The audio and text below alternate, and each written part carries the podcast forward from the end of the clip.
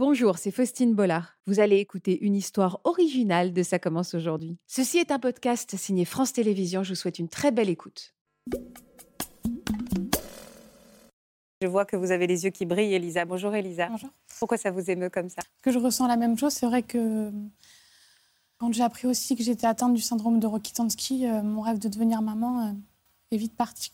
Peut-être pas pour toujours, on va en Non. parler avec vous. On va en parler, Elisa. Avec également nos, nos deux experts aujourd'hui. Bonjour, Odile Bagot. Bonjour. Merci beaucoup d'être avec nous. Odile, vous êtes gynécologue obstétricienne. On a l'habitude de vous recevoir dans cette émission. Merci beaucoup. À vos côtés, Natacha Espier, également, que vous connaissez bien, parce qu'il y a beaucoup de questions. Euh, et on voit la, la- la fragilité de nos invités et, euh, et en même temps ce sourire qu'on va essayer de leur insuffler. Ce syndrome, vous vous dites la même chose, si Elisa, quoi qu'il arrive, je serai maman? Oui, j'espère. L'adoption, c'est quelque chose auquel vous pensez aussi? Alors moi, je me suis toujours dit depuis que j'étais petite, je disais à ma maman, un jour j'adopterai. Eh, Mais euh, l'heure d'aujourd'hui, j'aimerais avoir un enfant qui vient de mon propre sang. Alors, vous avez, vous avez 21 ans, Elisa, vous êtes toute jeune. Est-ce que votre parcours est similaire à celui euh, de Déborah ou de Laure Euh, Pas de règles Pas de règles. C'est la même chose Ouais. C'est le même syndrome? Le même syndrome. Moi, la particularité, c'est que je suis née aussi avec un tout petit vagin, donc je peux pas, enfin, je ne pouvais pas avoir de rapport sexuel. J'avais vraiment cette envie de devenir maman très Ouais, jeune. bien sûr. Donc du coup, ça a été doublement. euh, Enfin, je me dis, c'est la terre qui s'écroule. Et par la suite, Vous après. êtes courageuse aussi. hein. Ouais, bah, Et courageuse de venir en parler hein, pour aider celles qui nous regardent, parce que cette Ouais. émission va donner beaucoup d'espoir à des femmes à la maison et des couples à la maison. Donc, euh, vous êtes très courageuse. Merci. Donc, à ce moment-là, euh, vous vous disiez, vous, vous étiez projetée dans l'idée d'avoir un enfant très jeune en plus. C'était votre envie? Après, j'avais seulement 17 ans, donc d'apprendre ça, ça m'a tout remis en question. En fait. Bah, bien je, me, sûr. je me suis dit, euh, j'aurais jamais cette chance. Et alors, sur l'aspect sexuel, est-ce qu'on vous a donné des perspectives? C'est-à-dire que vous avez ce petit vagin qui ne permet pas aujourd'hui des rapports sexuels? Est-ce qu'il y a des choses qui peuvent évoluer dans ce sens-là? Alors en fait, euh, j'ai dû faire des soins avec des dilatateurs pour agrandir le vagin euh, naturellement. Ouais. choses qui n'ont pas fonctionné. Donc du coup, euh, étant suivie sur Rennes par le professeur Lavoué, je lui ai dit que je voulais me faire opérer pour agrandir mon vagin. C'est possible, c'est- c'est- c'est- ça, ça existe à ces opérations. Ça existe, mais on privilégie, on favorise la, la méthode dite de Franck euh, des dilatateurs. C'est douloureux? parce Ouais, que- parce que, pardon. Bah, disons, ça peut être douloureux, donc parfois utiliser un anesthésiant local, ça peut, ça Ah peut ouais. servir. Mais la chirurgie pose d'autres problèmes, surtout si on veut faire une greffe après. D'accord. Donc j'ai fait cette opération et mon vagin, euh, donc à la base, euh, faisait 2 cm. Donc en général, il est entre 7 et 12 pour quelqu'un de normal. Et à la fin de cette opération, du coup, quand je suis sortie, il faisait euh, entre 7 et 11 cm. ça s'est rebouché en fait très rapidement. Oh là là là là. J'ai perdu tous les centimètres que j'avais pris. Donc, retour à la case départ. Et finalement, du coup, j'ai arrêté quelques temps. J'ai revu euh, le professeur. Il m'a donné un produit anesthésiant. Et là, c'était miracle. Euh, J'avais plus mal, ça rentrait, euh, ça rentrait bien. Mais euh, j'ai pas continué, en fait. Pourquoi? Parce que j'étais en pleine... euh, dans mes études, je faisais une école d'aide-soignante. qu'il fallait prendre un, un produit anesthésiant avant d'avoir un rapport Voilà, sexuel fallait attendre 20 Ah minutes. ah non, avant de me faire mes dilatations, fallait attendre 20 minutes avant que ça anesthésie un peu. Enfin, c'était très long. J'avais pas le courage. Le soir, je rentrais, j'étais fatiguée. Le matin, je partais tôt. Non, puis alors ça casse aussi quelque Voilà. chose. euh, on n'est pas dans le romantisme là, même si euh, Voilà. l'idée d'avoir un Oui, rapport amoureux. non, non, mais c'est extrêmement contraignant, douloureux, alors que c'est euh, une zone qui devrait être Mm. investie plutôt dans le plaisir, dans- pour la sexualité, et c'est très contraignant. Enfin, Ah ouais, y a- enfin moi, je suis très euh, admirative de vous trois, hein, parce qu'il y a. Alors, j'aime pas ces, ces comparaisons-là, mais il y a un truc un peu guerrier, hein, quand Ah, même. femme, oui, je me suis fait opérer, j'ai euh, tout fait. euh, On prend les choses en main, on avance. même, hein. Oui, oui, je, je pense que vraiment toutes les trois, vous êtes bluffantes. euh, Ah ouais, de volonté quoi. Donc, j'ai de la chance. J'avais quand même. Enfin, j'ai un conjoint qui est quand même très, euh, bah, très là. Enfin, il est vraiment présent. Un homme bien.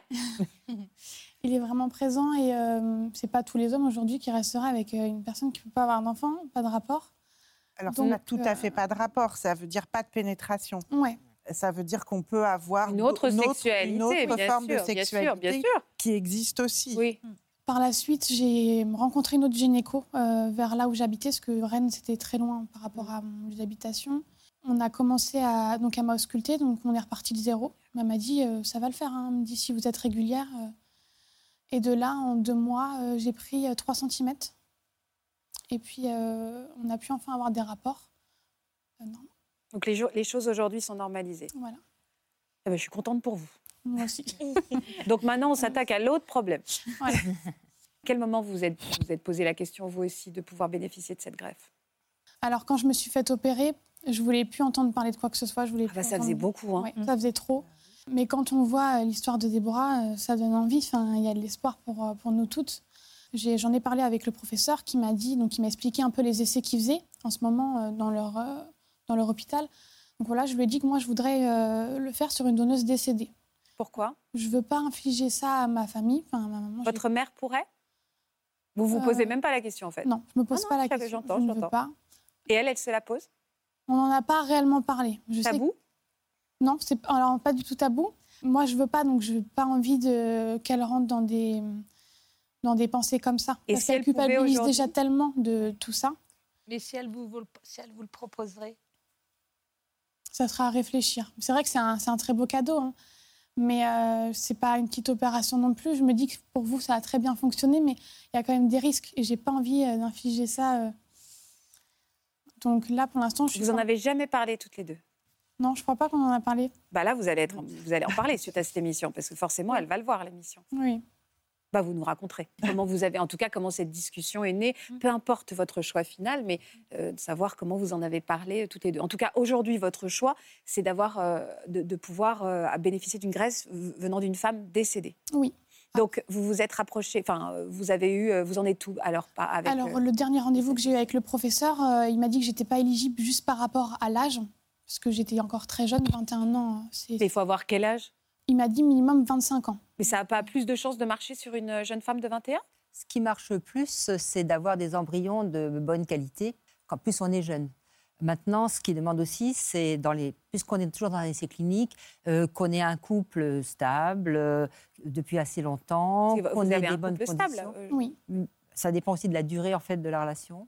C'est-à-dire, pardon, là je comprends sur l'histoire de. C'est-à-dire qu'avant même de se demander si elle peut bénéficier. Enfin, voilà, que toutes les chances soient réunies, on observe même la qualité des embryons. C'est extrêmement important. C'est ça qu'il faut comprendre. On n'est pas seulement dans une problématique de greffe, on est aussi dans une problématique de PMA. C'est-à-dire que, par exemple, après 38 ans, on n'est absolument plus éligible. Et même avant, on fait un bilan de fertilité du couple extrêmement poussé. C'est dur, je trouve, euh, Oui, mais il y a les- psychologiquement. il y a les, que c'est deux problématiques. C'est ça qu'il faut comprendre par rapport à une grève de rein, par exemple. voyez. Mais vous êtes sur une liste d'attente? Et ben en fait, je sais pas trop. Alors en fait, j'étais sur une liste d'attente, j'ai été contactée, mais vu qu'on avait déjà rendez-vous ensemble, on en a parlé euh, à ce rendez-vous-là. Et il m'a juste expliqué que effectivement, en fait, quand on se fait opérer d'un agrandissement euh, vaginal, toutes les techniques ne sont pas euh, éligibles potentiellement pour une greffe après. La technique que j'ai eue, c'est la technique Davidov, qui est éligible à la, à la greffe d'utérus. Mais toutes techniques ne sont pas éligibles justement. Quelle bataille vous menez, hein Courageuse Elisa aussi. hein. Il s'appelle comment votre compagnon? Jefferson. bah, Il est même là un peu ici. Regardez. Coucou mon cœur, je te fais cette vidéo pour te dire que je suis très fier de toi. Tu es une femme très courageuse et que je serai toujours là pour toi. Je t'aime. Simple, efficace, amoureux. Parfois, je termine cette émission en demandant qu'est-ce que je peux vous souhaiter. Bah là, je n'ai pas vraiment de doute. hein. Peu importe de quelle manière je vous souhaite de tout mon cœur d'être maman, je n'ai pas de doute que vous le serez, peu importe le, le biais. Et je vous trouve extrêmement courageuse de parler de tout ça. Et, euh, et je, je ne doute pas que, encore une fois, vous deviendrez euh, maman. Et vous me permettez euh, aussi d'avoir une pensée pour tous les couples qui se battent aujourd'hui, peu importe euh, pour quelles raisons, mais qui n'arrivent pas à avoir d'enfants. Euh, je, voilà, je suis euh, extrêmement. euh, mon cœur est très très proche du vôtre. Je sais à quel point il y a des futures mamans, jeunes mamans ou, ou des mamans en devenir et en difficulté qui nous regardent. Donc voilà, je vous envoie beaucoup de pensées. Voilà, j'espère que ce podcast de Ça commence aujourd'hui vous a plu. Si c'est le cas, n'hésitez pas à vous abonner. Vous pouvez également retrouver l'intégralité de nos émissions sur France.tv.